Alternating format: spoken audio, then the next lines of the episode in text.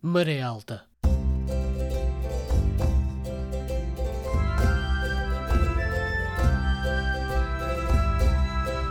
Na madrugada do dia 25 de abril, o movimento das Forças Armadas Portuguesas estabeleceu o controle da situação política em todo o país, proclama à nação o seu propósito de a libertar de um regime que a oprime há longos anos e de levar a cabo um programa de salvação do país e de restituição das liberdades cívicas de que vem sendo privado.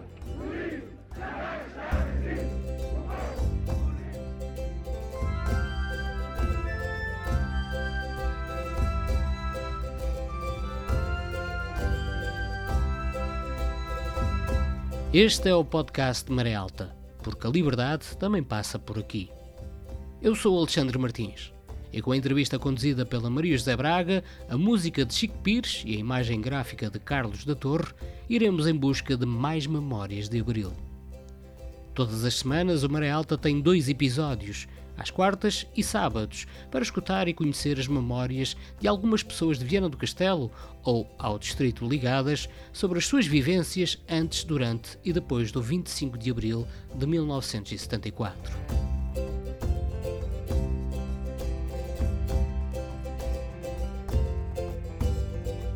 Em fevereiro de 1955, nascia algures na freguesia de Santa Marta, Viana do Castelo, um menino chamado Gilberto Santos. Este menino cresceu, estudou e em 1979 ingressou na Universidade Técnica de Bratislava, na então Checoslováquia. Em 1985 regressou a Portugal com um mestrado integrado em projeto de máquinas. Em 2006 ingressou no Instituto Politécnico de Barcelos, onde atualmente leciona no Departamento de Desenvolvimento do Produto. A sua área de investigação centra-se na engenharia mecânica e na engenharia industrial, nomeadamente desenvolvimento de produtos, sistemas de inovação, sistemas de qualidade, ambiente, segurança, responsabilidade social e a respectiva integração destes sistemas, conhecidos como sistemas integrados de gestão. Apesar de todo o estudo e de tudo o que escreve, Gilberto Santos também é um homem de memórias. Tu és de Santa Marta, uhum. como é que foi a tua infância? De que país te lembras? País? Sim, de que país te lembras? O que é que te rodeava? Que mundo é que te rodeava na tua infância? No, na minha na infância, tua imigra... infância e juventude? A imigração das pessoas. Tive uma irmã que emigrou, o meu pai emigrou, primos meus emigraram. Era uma terra de imigração. E diria, hoje, o Alto Minho continua a ser uma terra de imigração porque, e nós podemos falar isso mais à frente, aqui há poucas coisas para fazer boas. Pronto, isto é a minha relação com o Alto uhum. Minho. Se nós formos ver o Baixo Minho, por exemplo, já não tem nada a ver com isto, porque a universidade teve um impacto imenso na estrutura da cidade, o Politécnico aqui não teve, e portanto faz parte de uma cintura industrial, tem empregos, cresce, e um indicador, se quisermos, tem seis clubes na primeira divisão, aqui o Vienense está na. subiu da quarta para a terceira, suponho que é assim. E, portanto, o Alto Minho é, é uma terra de, de, imigração e na minha infância já era. Já era, porque uh, o mês de agosto vivi sempre de forma diferente, que eram quando vinham os meus familiares e os meus amigos, alguns, outros emigraram para lá mais pequeninos amigos meus também, que andaram comigo na escola primária e foram para a França. E portanto, este foi um bocado a minha infância e os países, no fundo. Vigo era muito longe, porque era de onde meu pai me enviava, enviava os postais. Ao fazer a primeira eh, mudança de comboio, era de Vigo, é, pá, até ali já foi bem, e hoje, quando me lembro disso, Vigo é ali ao lado, quantas vezes vou lá, e na altura era tão longe. Em 1972, a revista francesa Le Nouvel Observateur publicou um artigo de opinião do filósofo Jean-Paul Sartre, onde se apelava a uma manifestação nas ruas de Paris contra o racismo, no contexto do assassinato a tiro de um imigrante argelino dentro de uma esquadra de polícia. Nesse artigo, Sartre falava de uma nova colonização feita agora em território francês que passava por mandar vir trabalhadores das antigas colónias e de países europeus mais pobres, como Espanha e Portugal, para trabalhos duros que os franceses já recusavam. A xenofobia era um problema crescente em França quando, no final de 1973, o jornal americano The New York Times publicou a reportagem Os Pobres Empregados pela Europa, onde Edward R. F. Sheehan descrevia uma cena de racismo e de violência policial contra imigrantes portugueses em Andaille, na fronteira entre Espanha e França. A luz da lua é tapada por nuvens, no momento em que um grupo de jovens portugueses salta do comboio em andamento perto da fronteira. Entram em França de forma clandestina e são logo detidos por polícias que os esbofeteiam perante o olhar do repórter. Além de rapazes, no grupo há uma rapariga. Um dos polícias aproxima-se do repórter, que quer saber o motivo daquelas agressões. O agente cheira a vinho barato, queixa-se de os portugueses serem uma praga que está a invadir a França mas diz que o pior ainda são os argelinos, que são todos proxenetas. Extrato de um texto do jornalista João Pacheco, na revista Visão História, de abril-maio de 2023. Tinhas no horizonte o quê? Entretanto, começaste a trabalhar eh, e, e, eh, e, a estudar ao mesmo tempo, como disseste. Com 19 anos, tinhas no horizonte a guerra colonial. Eu tinha no horizonte a guerra colonial, mas é assim a partir dos meus 16 anos, nós tínhamos lá também colegas eh, na turma, à noite, e aquilo era um ambiente muito politizado. Portanto, Sim. apesar dos nossos 16, 17 anos, extremamente jovens, tudo circulava lá, lá à noite. Portanto, os discos de José Afonso, a poesia do amanhecer, uh, os jornais, sei lá, Luta Armada, o Avante, circulava tudo, tudo circulava livremente entre os alunos. Livremente, uh, mas em surdina. Não, livremente dentro da sala de aula. Muito e depois bem. nós escondíamos aquilo. E lembro-me perfeitamente, portanto, como é que isso, como é que isso passava? Quanto àquilo tudo que eu soube, nos estaleiros, alguém tinha os jornais, os livros, as coisas os que, eram, que eram proibidas e colocava nas, nas, nas casas de banho. E depois alguém que lá ia tirava as coisas e levava. Isto para quê? Para que não se soubesse quem é que deixou, para que a PID depois, puxando o fio, não soubesse quem é que tinha as não coisas. Pudesse e, portanto, era essa a situação. E, e nós tínhamos tudo, todas essas questões. E lembro-me perfeitamente de que, uma altura, nos meus 16, 17 anos, ah, estava lá com um colega.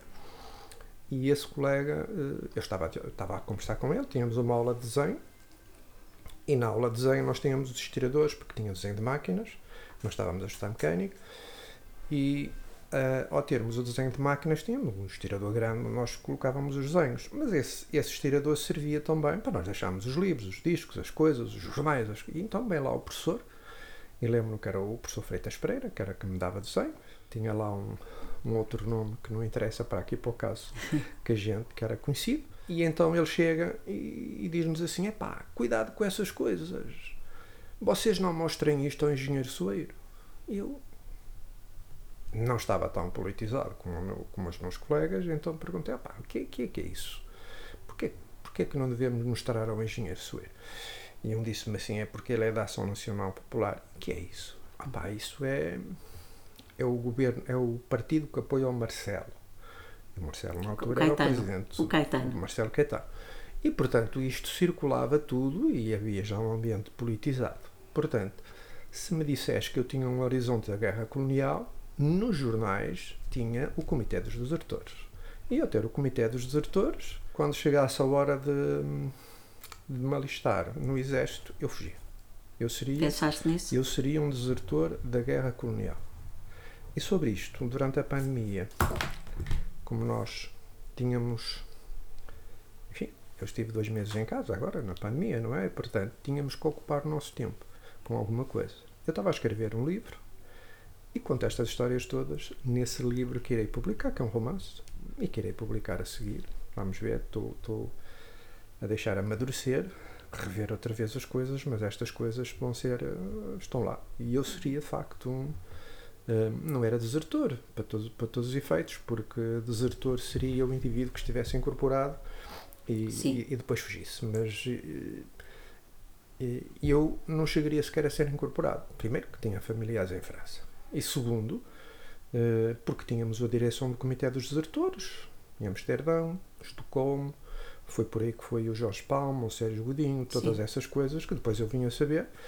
Não sei como é que eles foram lá parar, porque nunca, nunca li, mas sei que foram através do Comitê dos Diretores e eu também iria através do Comitê dos Diretores. O que me marcou mais também, e toma, essa tomada de decisão, nós tínhamos amigos e eu vinha da escola técnica para a Avenida, às vezes deixávamos lá a bicicleta, que depois nos via trazer uh, para Santa Marta, porque vínhamos, não havia transportes, uh, e vínhamos a pé, e vínhamos com um colega da Abelheira e esse colega da Avilheira, lembro-me perfeitamente, nós vinhamos da escola técnica, ele, vinhamos ali pela Rua General Luís Rego a conversar, lembro-me perfeitamente dele, dele contar e, e, declamar poesias do Garra Junqueiro, e só de ir para a cova, depois de ouvir cantar a Missa Nova, isto foi ele. e ele foi para a Guiné, veio de férias, e quando voltou, voltou numa caixa de pingo, como diz o Zé Fosso. e aquilo marcou profundamente disse, eu não vou e nós já estávamos, nós já estávamos uh, muito politizados em relação a essas situações, porque isto é assim. Porque é que o governo, o, o Estado não queria que as pessoas soubessem e havia quatro anos de escola. Quanto mais, mais eh, estudado fosses e vindo enfim, de determinadas situações politizavas-te e depois eras contra e eles não queriam. Portanto, isso era uma forma de manter uma certa ignorância e, portanto, ali havia eh, uma consciência política grande. O seguinte texto faz parte de uma reportagem da jornalista Dina Soares para a Rádio Renascença em outubro de 2016. Entre 1961 e 1973, mais de 8 mil rapazes desertaram para não irem à guerra colonial. São dados descobertos por dois historiadores de Coimbra que começaram a fazer a história de quem decidiu fugir à guerra o tema continua a ser tabu. Quem se recusou a lutar em Angola, Moçambique e na Guiné atribui este silêncio ao facto de a Revolução de Abril ter sido feita pelos mesmos militares que fizeram a guerra. A guerra colonial ensombrava o horizonte de todos os rapazes nascidos a partir de meados dos anos 1940. Desde muito novos, sabiam que o seu destino passava pela guerra, exaltada pela propaganda oficial da defesa da pátria do Minho a Timor. A grande maioria resignava-se, mas muitos disseram-lhe não. Miguel Cardina, historiador especializado no estudo da guerra colonial, está a analisar os arquivos militares. Até agora encontrou mais de 8 mil casos de deserção entre 1961 e 1973. São dados que, no entanto, pecam por defeito. Tem algumas lacunas em termos de anos, relativamente a alguns dos territórios que estiveram em guerra e também há grandes lacunas temporais e quase só temos dados relativos ao Exército. Falta-nos muita informação relativa à Marinha e à Força Aérea. Olhar para a guerra colonial através dos olhos de quem se recusou a fazê-lo é uma abordagem nova. Há pouca informação disponível para uma realidade muito complexa.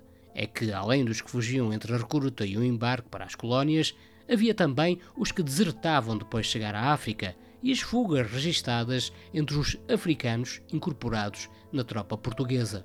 Gente diferente com razões diferentes, motivos políticos, morais, éticos ou simplesmente uma forma de escapar ao sofrimento. O historiador Miguel Cardina encontrou um caso em que foi a solidão a ditar a fuga. Trata-se de um indivíduo que é ferido. Está no hospital militar, numa situação de profundo abandono e de tristeza, amputado e decide fugir do hospital para ir ter com a família. E cai na categoria de desertor. Depois é capturado, e é uma história diferente que ilustra que, quando estamos a falar de desertores, há situações muito diferentes. Aos desertores juntam-se os faltosos, rapazes que nem sequer se apresentavam à inspeção e que, segundo os próprios militares, devem rondar os 200 mil, e os refratários, aqueles que faziam inspeção, mas não se apresentavam para a recruta. O seu número oscila entre 1000 e 2000 por ano. Todos juntos podem chegar a perto de 240 mil durante os 13 anos de guerra. Gente a mais para ficar esquecida pela história. Miguel Cardina admite que o facto de a Revolução em Portugal ter sido feita pelos militares pode ter contribuído para este silenciamento. Para começar, que idade tinhas no 25 de Abril? 19 anos. 19 anos, eras um jovem xiribiti. Estavas a estudar, estavas a trabalhar. Eu estava a estudar e a trabalhar, porque eu fui estudante trabalhador. Uh, fiz o meu secundário toda a noite e estávamos em Monserrate, na escola, na escola industrial e comercial. Uh, durante o dia trabalhei normalmente, soube-se que havia um golpe de Estado, mas fomos para a noite, à noite foi para a escola e, portanto, na escola não houve escola. Houve manifestações, viemos manifestar em frente à GNR, fizemos, enfim, manifestações dentro da escola. Entramos a primeira vez pelo portão principal da escola, porque era proibido os alunos entrarem por ali, era só para as alunas e para os professores. Forçámos a entrar e fizemos uma série de coisas e, portanto, foi um dia hum, completamente marcante. Eu diria, eu diria que o 25 de Abril eu tinha 19 anos, mas nasci a segunda vez. Segunda vez. Ao ritmo do desenvolvimento do processo político, multiplicam-se os 25 de abris, assumindo a apropriação do espírito do golpe militar um caráter estratégico de arma na contenda política. Podemos então identificar no campo civil o 25 de abril do PCP, apoiado numa das várias fações do MFA, ou o 25 de abril do PS, que falava num socialismo em democracia, à imagem de alguns países ocidentais. Mais tarde, haverá, por exemplo, o 25 de abril do Grupo dos Nove, que encara o período de avanço do PCP como um desvio da essência do 25 de abril. Haverá ainda o 25 de abril de uma heterogénea extrema-esquerda e da esquerda radical, para quem a essência do 25 de abril é a revolução, o poder popular, a mobilização revolucionária do movimento popular de base. Se para estes o 25 de novembro marcou o início da Contra-Revolução, outros dirão que o 25 de novembro de 1975 foi o regresso à tal pureza original do verdadeiro espírito do 25 de abril, havendo até aqueles que para quem a data fundadora é o 25, não o de abril de 1974, mas de novembro de 1975.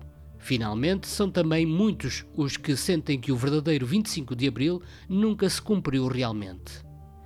Pureza, original, verdadeiro, espírito, palavras com uma possibilidade enorme de significados e dotadas de uma natureza profundamente imaterial. Quando se comemora o 25 de Abril, cada uma destas linhas comemorará então o seu 25 de Abril mais do que comemorar aquilo que considera ser o mais relevante ou mais fiel ao dito espírito de Abril ou às conquistas de Abril, parece-me que cada um destes blocos comemora aquilo que muitas vezes desejaria que tivesse sido o 25 de Abril. Este extrato encontra-se na coleção Working Papers, com edição do Instituto de História Contemporânea da Universidade Nova de Lisboa e escrito por Francisco Bairrão Ruivo. Acontece o 25 de Abril, e acabou a guerra colonial.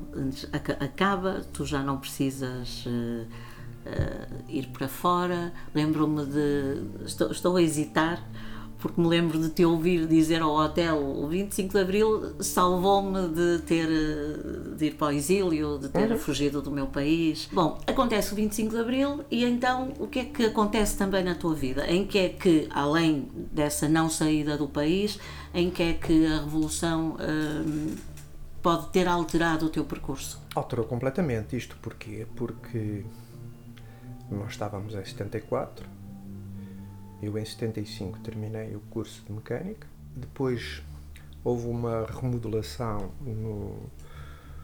Eu não tinha acesso à universidade, porque eu vinha da escola noturna e, portanto, teria acesso aos Institutos Superiores de Engenharia, ou ISEP, Porto, Lisboa, Coimbra, qualquer coisa assim, mas teria acesso à universidade depois de fazer o instituto e voltar à universidade. E nessa altura, portanto, o indivíduo já tinha alguma idade. Começou a ver, eu se tiver mais um bocadinho de escola, depois safa melhor, ou o meu futuro será diferente. E então, no Ministério fez-se, no Ministério da Educação, eh, fizeram-se os cursos complementares para a escola técnica e aquilo eram, eram cursos bastante bons porque eram mini cursos de engenharia. E tinham lá, portanto, muitas cadeiras técnicas. Uh, eu tinha feito o curso geral de mecânica e depois fizemos o curso complementar, tudo à noite. E quando fizemos à noite o curso complementar, evidentemente que isso já me dava, poderia dar acesso à universidade. Portanto, agora repara, o que é que o 25 de Abril me trouxe? Eu tinha a porta da universidade fechada e o 25 de Abril abriu. Isso foi outra questão. Ao abrir a, ao abrir a porta da universidade, hum, eu depois queria escolher o curso que eu devia fazer. Quando acabámos o curso complementar, que no fundo era o, o sétimo ano antigo, não é? Uhum. Portanto, era daí que depois circulava para as universidades, veio o propedêutico. Entretanto, eu fui trabalhar para a Porto Céu e trabalhava por turnos. E ao trabalhar por turnos, não me adaptei aos turnos porque eu de noite uh, melhor de dia não conseguia dormir, era difícil. E depois chegava lá, 3, 4 da manhã, dava a bater com a cabeça nas máquinas e não dava. E eu disse assim: esta vida não é para mim. E depois, a partir daí, eu estava a fazer o próprio diótico e ainda consegui fazer três cadeiras. Mas uh, isto é assim: estava na escola técnica, tinha colegas que andavam no grupo de folclore e fomos fazer o final da festa, o final do, do ano, uh, para todos os efeitos, o final do ano letivo, fomos fazê-lo a Santoinho. E quando estávamos em Santoinho, estava o grupo de folclore de Viena do Castelo. E estava o Rainha, uh, que era o dirigente do grupo e que era nosso professor. Bom, então, a fazer a apresentação do grupo, começou a falar um indivíduo de inglês, epá, mas com um inglês perfeito. Eu perguntei ao Felgueiras, também era colega de grupo, epá, quem é este indivíduo? E ele disse-me assim: Olha, é engenheiro de automóveis, estudou em Inglaterra está aqui. E eu disse assim: Mas engenheiro de automóveis era aquilo que eu queria ser. Epá, tens que me apresentar a seguir. E apresentaram-me a seguir. E lá estive a ver como é que, enfim, ele foi parar a Inglaterra, essas coisas todas, e foi daí que nasceu a ideia para concorrer às bolsas de estudo. E eu pensei, pronto, epá, vou ser engenheiro de automóveis, e portanto é outra das uh, como é que é dizer, das consequências do 25 de Abril na minha vida, ou seja, vou escolher o curso que eu quiser, mas cá em Portugal não tens engenharia de automóveis, tens engenharia mecânica e só tinhas basicamente dois cursos de universidade em, em, em engenharia, que no fundo era a Universidade do Porto e a Universidade e, a universidade, e o técnico. Uhum. O resto eram tudo uh, cursos uh, o bacharel, como se dizia, mas eu queria ser licenciado já na altura, e portanto estavam a aparecer as primeiras universidades da Reforma Vega Simão, Minho, Aveiro, essas coisas todas, e cá não havia engenharia de automóveis, e então decidi concorrer às bolsas de estudo e fui parar a Bratislava. E portanto, quando lá cheguei, era mudo, porque não sabia uma palavra de eslovaco. Uh, aprendi o eslovaco, Uh, fez fez o, a licenciatura em, em Engenharia Mecânica, fez o mestrado em motores turbo. Era aquilo exatamente que eu queria, só que depois, e isso podemos falar mais à frente, cheguei, cheguei a Portugal e quando cheguei a Portugal fui à Renault de Aveiro. E fui à Renault de Aveiro e na Renault de Aveiro disse: Bem, entra ferro, sai motor, é isto que eu quero. Ora bem, é isto que eu quero, ok. Mas depois fui visitar a fábrica, já acabadinho de formar, engenheiro fresquinho. E então, quando cheguei lá e perguntei: olha, e a engenharia de desenvolvimento e a tecnologia, essas coisas? Ah, isso é tudo em França, disse-me o, o, o, diretor de produção da, da, da Renault da Aveiro. E foi aí que eu percebi como é que eh, toda esta engrenagem da criação de riqueza, o capitalismo faz isso, não é? Portanto, e o que é que se faz? o capitalismo faz é tudo o que é concessão de produtos faz no país de origem. Quem são os países de origem que fazem a concessão de produtos? São os países do G7. E se nós formos ver, quem são as multinacionais que nós temos aqui? Alemãs, francesas, japonesas, americanas, e depois do G7 temos mais a Itália e, e, e o Canadá. Portanto, quando lá cheguei, sim, bom, então eu acabei agora de chegar e está-me a dizer que eu tenho que partir outra vez? Não.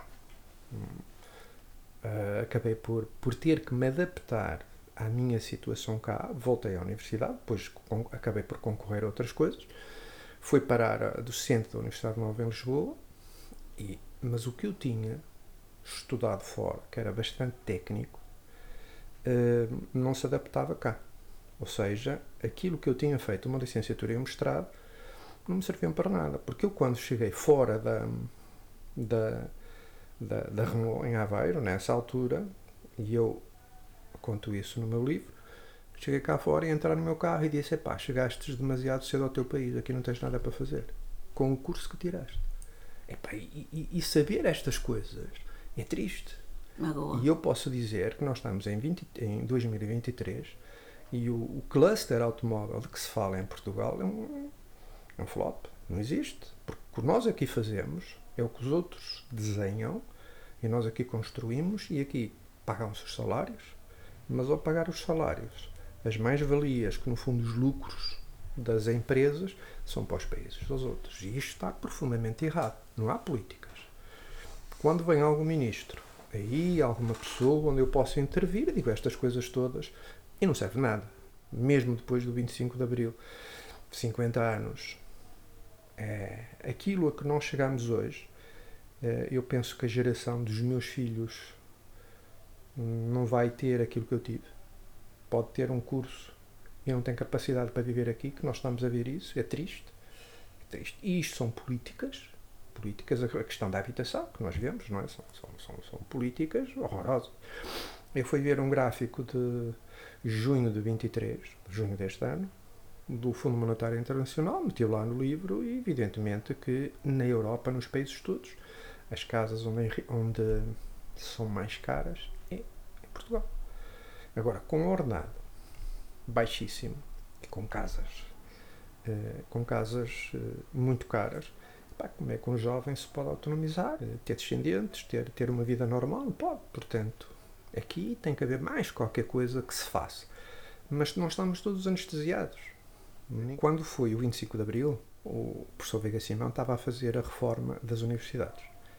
E eu, ouvindo, e foi, e foi, e foi, e foi ler depoimentos dele antes do 25 de Abril, e se calhar fez depoimentos muito mais à frente do que se fazem hoje a nível de educação. Portanto, era um homem à frente no seu tempo e que viu, foi, foi recuperado pela Revolução e bem, porque eh, fez uma reforma de ensino fantástica. E, portanto, ele abriu, abriu as universidades ao povo, a mais gente, massivo, coisa que, sei lá, nos outros países já estava feito há muitos anos. Uh, e ele abriu isso cá. E, portanto, ele fez a reforma universitária. Em 1973, 74, 75, por aí, ok. Depois disso, nós ficamos com universidades, mas era para dar aulas. O saber aqui era transmitido, mas o saber e o conhecimento vai-se atrás dele, vai-se buscar. E quando tu ficas com conhecimento um bocado à frente, e quando esse conhecimento que ficas um bocado à frente, consegues fazer alguma coisa com ele, então enriquece o teu país. Foi assim que se fez a Revolução Industrial na Inglaterra, por exemplo. Bom, uh, então, nesse caso, o professor Vega Simão deu um passo imenso, passo bom, e mais à frente, o, o, nós chegámos a 95, o professor Mariano Guerra era o, o ministro da, da, da Ciência, criou um sistema científico nacional. E nós passamos a ter conhecimento. E foi de facto bom. Eu estou-me a lembrar que em 1999, na Universidade do Minho, éramos 116 alunos de doutoramento, eu era um deles, e em 1999 acabámos dois. E eu era um deles. Quando eu quis fazer o meu doutoramento, eu não tinha laboratórios, mas tinha uma empresa onde eu pudesse testar aquilo que eu estava a fazer. E foi aí que eu consegui fazer as coisas. Ou seja, a empresa foi o meu laboratório. E portanto, eu, como vinha de, de fora e tinha essa noção de as empresas têm que trabalhar com a universidade, eu fui buscar isso. E, foi, e essa foi a base do meu sucesso para eu fazer o meu doutoramento quando nós não tínhamos nada aqui, eh, nada de, de, de, tecnologia nas universidades. E se me perguntarem, e hoje? Bem, e hoje nós temos um sistema científico Uh, as carreiras académicas são todas feitas através dos papers. Os papers são os artigos científicos que se escrevem e os engenheiros universitários estão a fazer papers. Mas eu vou para a Alemanha, hum, eu vou para a França, uh, eu vou para a América, eles não estão a fazer papers, eles estão a fazer patentes. É? E eu fui, fui buscar uh, as patentes que nós temos, e só para terem uma ideia, isto são números que eu tenho de memória, não é? Portanto, estive a trabalhar com eles recentemente, no, no, no European Patent Office, ou Registro de Patentes Europeias, se quisermos. Nós tivemos em 2022, que foi o último ano, tivemos 310 patentes, não é? E depois nós passámos de 280 para 310. Epá, isto tem aqui uma percentagem razoável. E os jornais vêm dizer, ei, nós uh, tivemos 14 ou 15 ou não sei quantos por cento de, de aumento. E toda a gente bate palmas. Só que não se lembram, por exemplo, nós somos 10 milhões, mas a Suíça são 8,5. E a Suíça teve 8.500 patentes. É daí que vem, é daí que vem a, riqueza. E o que é que nós fazemos? Epá, pronto, olha, nós tivemos as 310 e estamos bem. E eu depois fui comparar isso e fiz os gráficos e vou publicá-los no meu livro com a comparação com os outros todos e, portanto, nós estamos no fundo da tabela e continuamos a escrever artigos científicos. Para quê? Porque os artigos científicos que nós escrevemos, quem é que vai usufruir deles? Os países mais desenvolvidos. Porque vão lá beber o conhecimento e vão aplicar. E no fundo, o que é tecnologia? É a aplicação do conhecimento da investigação que nós fazemos. Por isso é que agora se fala em investigação aplicada. E o que nós estamos a fazer agora com os politécnicos, que acho que em abril passaram a, a poderão, foi aprovado, poderão passar a designar-se por uh, universidades politécnicas, mas isso, sei lá, a Inglaterra fez isso em 1992. Uh, a Alemanha já fez há muito tempo, a Espanha já em 1970 tinha a Universidade Politécnica de Valência, não sei o que mais. Eu passei pela Universidade Politécnica de Madrid, tudo muito avançado. Aqui as elites é puxar para baixo, não é puxar para cima. E enquanto nós não formos todos em, em, em conjunto, não vamos lá. E tendo e nós em conta que to... cada vez mais longe. No jornal Correio do Minho, na coluna da opinião Voz às Escolas, Pinto de Matos escreve em maio de 2014 morreu o professor Veiga Simão, antigo ministro da Educação, autor da reforma que consagrou o direito ao ensino para todos e alargou a escolaridade obrigatória e gratuita para oito anos na década de 1970. Apesar de ser considerado um liberal e Portugal viver num governo de ditadura, aceitou ser ministro da Educação Nacional em 1970, imbuído da convicção de que a Primavera Marcelista era uma oportunidade singular da evolução do regime para a democracia. Movia-o o propósito de proceder a uma reforma da educação sob o lema Uma pessoa mais culta é uma pessoa mais livre. A reforma de Veiga Simão estabeleceu o direito à educação, a igualdade de oportunidades e o acesso pelo mérito. Nestes pressupostos, representava uma profunda ruptura com a ideologia nacionalista em que se baseava o regime, destoando dos seus aspectos elitistas ao lançar as bases da democratização da escola. A educação deveria ser concedida a todos os portugueses numa base meritocrática para permitir aos mais capazes a integração na elite da nação, independentemente de determinantes sociais e económicas. Para que a escolaridade básica, universal e gratuita pudesse ser alcançada, pela primeira vez se reconheceu a importância dos apoios sociais e foi criado o IAS, Instituto de Ação Social Escolar, com o objetivo de possibilitar o prosseguimento dos estudos, para além da escolaridade obrigatória, aos alunos que tivessem capacidades intelectuais para o prosseguir. A reforma expandiu e diversificou a educação, conferiu igualdade social, mantendo e modernizando a diversidade curricular entre o ensino liceal e o ensino técnico profissional. Com o 25 de abril de 1974, a reforma foi de algum modo truncada e o laboratório de experiências ideológicas, em que se transformou a educação nos primeiros anos da Revolução, desvalorizou a área do ensino técnico-profissional de que ainda hoje muitos se lamentam. Em agosto de 1973 foi aprovado o diploma que expandiu e diversificou o ensino superior com a criação de novas universidades, de institutos politécnicos e de escolas normais superiores. A Veiga Simão se deve também à criação da Universidade do Minho. Depois do 25 de Abril acontece esta tua, estas tuas mudanças todas, voltas, vais para o, o ensino superior. Quando voltaste da República Checa, o que é que, o que, é, que, que, que, país encontraste?